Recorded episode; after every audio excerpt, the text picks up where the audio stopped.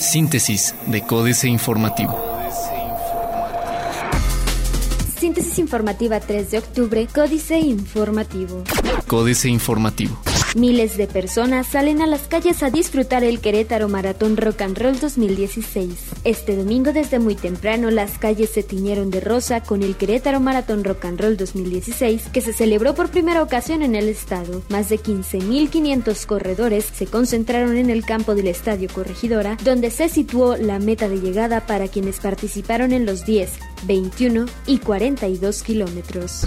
Asegura Marcos Aguilar que ha cumplido 60% de los compromisos de campaña. Marcos Aguilar Vega, presidente municipal de Querétaro, aseguró que en su primer año de gobierno avanzó con el cumplimiento del 60% de sus compromisos que adquirió en campaña. En entrevista refirió que los retos que tiene por delante para los dos años venideros en su administración son la movilidad y seguridad, pues admitió que son las demandas más sentidas de la ciudadanía presentan plan de manejo para la Alameda Hidalgo. En la segunda sesión ordinaria del Consejo Consultivo Ciudadano de la Alameda Hidalgo fue presentado el plan de manejo Alameda, el cual definirá los proyectos que beneficien a la recuperación de la Alameda Hidalgo como espacio público. Este documento se desarrolló a través de las 1.244 propuestas recogidas en los cuatro foros ciudadanos realizados por este órgano. Con base en información recabada en los foros, donde participaron 525 personas, el plan de manejo Alameda quedó estructurado en siete temas principales aspectos logísticos, seguridad, cultura, áreas verdes, imagen urbana y equipamiento,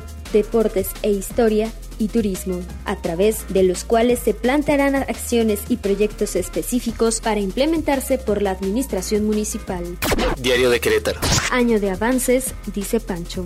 Releva a Alejandro López a Delgado en transporte. En su primer año de administración, el gobernador Francisco Domínguez relevó al director del Instituto Queretano del Transporte Alejandro Delgado Scoy por Alejandro López Franco, quien fungía como contralor. En la Secretaría de la Contraloría se nombró a Alfonso Chávez Al hacer un balance del primer año de gobierno ante los medios de comunicación, reiteró que no le temblará la mano para hacer los cambios necesarios en su gabinete y este cambio obedece al compromiso institucional por Querétaro.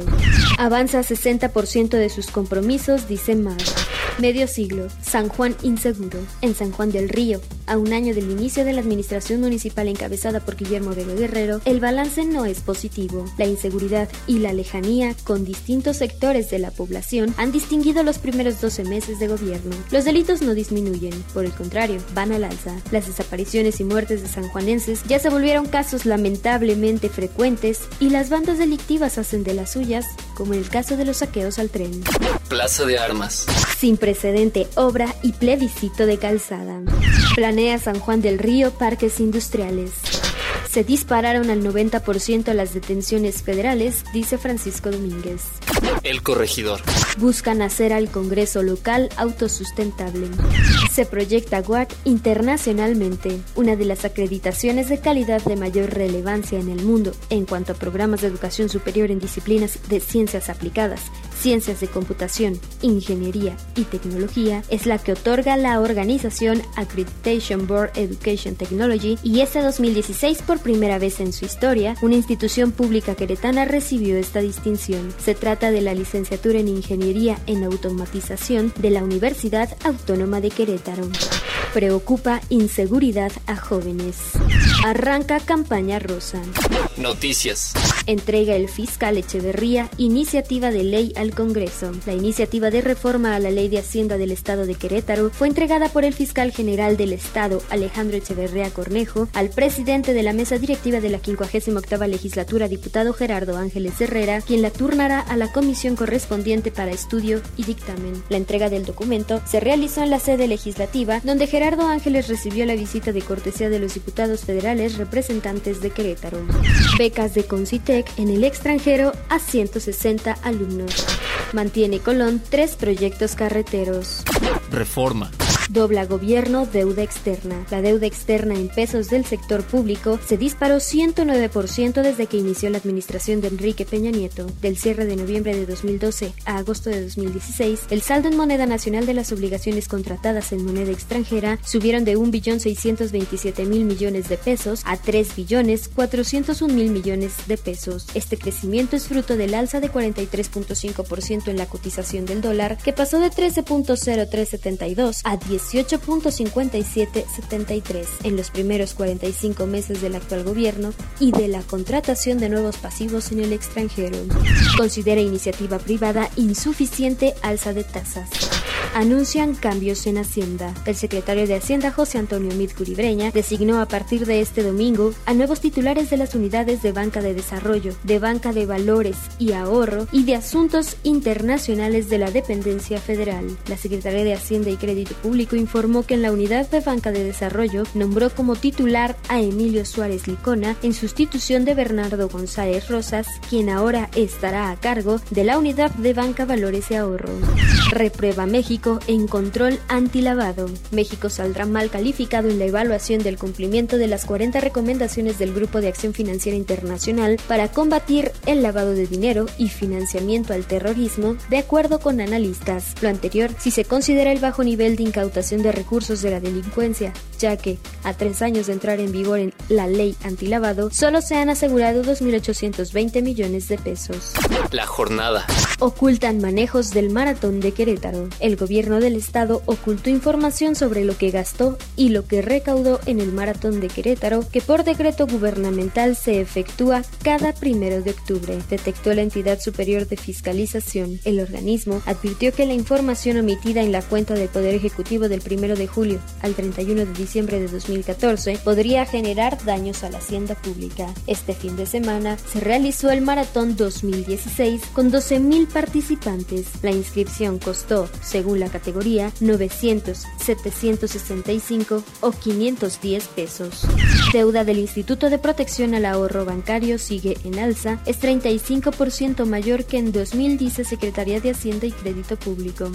Financiamiento será más caro para familias y empresas por alza de tasas. El sector privado consideró que el alza en las tasas de interés de referencia anunciada por el Banco de México encarecerá el financiamiento para empresas y hogares y ocasionará que la economía vea reducido su ritmo de crecimiento. Opinó además que la propuesta de alcanzar un balance primario superavitario equivalente a 0.4% del Producto Interno Bruto es insuficiente para sanear las finanzas del país. Se debilita la creación de empleos en la industria. Excelsior. Hacienda realiza tres nuevas designaciones. México cada vez es más competitivo. Crece deuda pública por la crisis del peso, datos de Hacienda indican alza. México anticipa un aumento de tasas, Banco de México y Secretaría de Hacienda y Crédito Público. Internacional. Anticipan riesgos serios por Dutch. La clave del no en Colombia, de 5 millones de votantes en Bogotá, solo 2.5 fueron a las urnas. Argentina exportará reactores nucleares por 3 mil millones de dólares anuales. Trump, un genio para eludir el pago de impuestos, según sus seguidores. Otros medios. ¿Saben más las mujeres que los hombres de tecnología? Digitalizarán el fútbol amateur, estrategia de Somos Fútbol. Esto es lo que debes gastar en ropa según tu sueldo. Financieras. Dinero. Francia quiere bajar pensiones presidenciales. Enrique Galván Ochoa. Francia es la sexta economía del mundo con un Producto Interno Bruto anual de 2.5 billones de dólares. México cayó del quinto lugar que alguna vez tuvo a la posición número 15 con un Producto Interno Bruto de un billón. En otras palabras, la francesa cuenta por el doble que la mexicana. El presidente Hollande va a reducir algunos de los privilegios de los presidentes de la República cuando dejen el cargo y que le cuestan a las arcas públicas 10.3 millones de euros al año, reveló France Info. México S.A. Foba Proa Cadáver, Carlos Fernández Vega. Como inquilino de Los Pinos en 2004, Vicente Fox, junto con su secretario de Hacienda Francisco Gil Díaz, declaró cerrado y enterrado el capítulo del rescate bancario Foba Proa, mientras los varones del dinero, en, en voz de su entonces presidente Manuel Medina Mora, se lavaban las manos y presumían que la etapa de saneamiento de las instituciones bancarias se encuentra concluida. La banca ha resuelto los pendientes del pasado. Capitanes. Andrés Brusual es el capitán de Roche en México que el año pasado destinó 140 millones de pesos en programas de educación médica y apoyo a pacientes. Para los próximos años, la farmacéutica líder en oncología invertirá 200 millones de pesos anuales en investigación y desarrollo clínico en el país. Políticas. Un Canadá abierto, jaque mate, Sergio Sarmiento. Si Donald Trump tuviera razón y el comercio internacional empobreciera, Canadá sería un país muy pobre. El comercio exterior representa 65% de su Producto Interno Bruto, según el Banco Mundial. En Estados Unidos, la cifra es de 28%. Canadá tiene 15 tratados comerciales con otros países o regiones. Uno muy importante, con la Unión Europea, está en proceso de aprobación, pero se ha enfrentado a problemas por los ánimos proteccionistas que se respiran en Europa.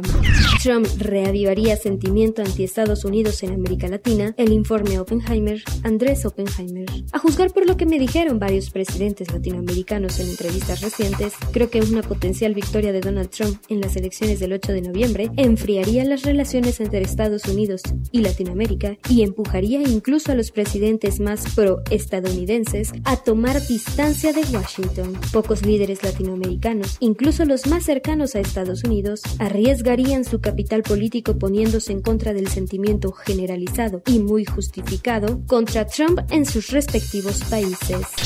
Mad Men, Denis Desser. Pues no que Luis Videgaray era muy inteligente, el cerebro detrás del gobierno de Peña Nieto, el que manejaba todos los hilos, movía todas las palancas, tomaba todas las decisiones importantes. La materia gris que sobresalía entre tanta mediocridad, ahora retirado de la política pero dejando un saldo cuya aplaudida inteligencia contradice y va más allá de la humillación a domicilio que trajo consigo Donald Trump. Allí están las cifras del endeudamiento, de la irresponsabilidad fiscal, de la depreciación del peso. Un pésimo manejo macroeconómico que ninguno de sus profesores o colegas de MIT rebatiría, un legado financiero y fiscal que coloca al país en una precariedad que pensábamos superada.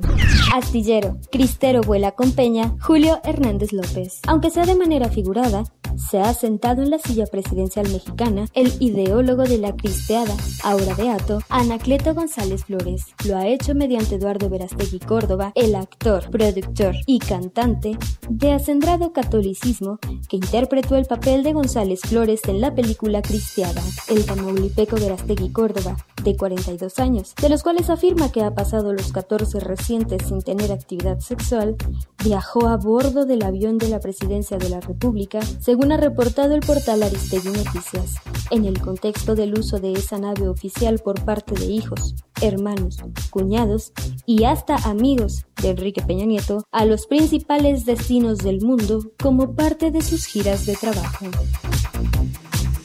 Síntesis de Códice Informativo.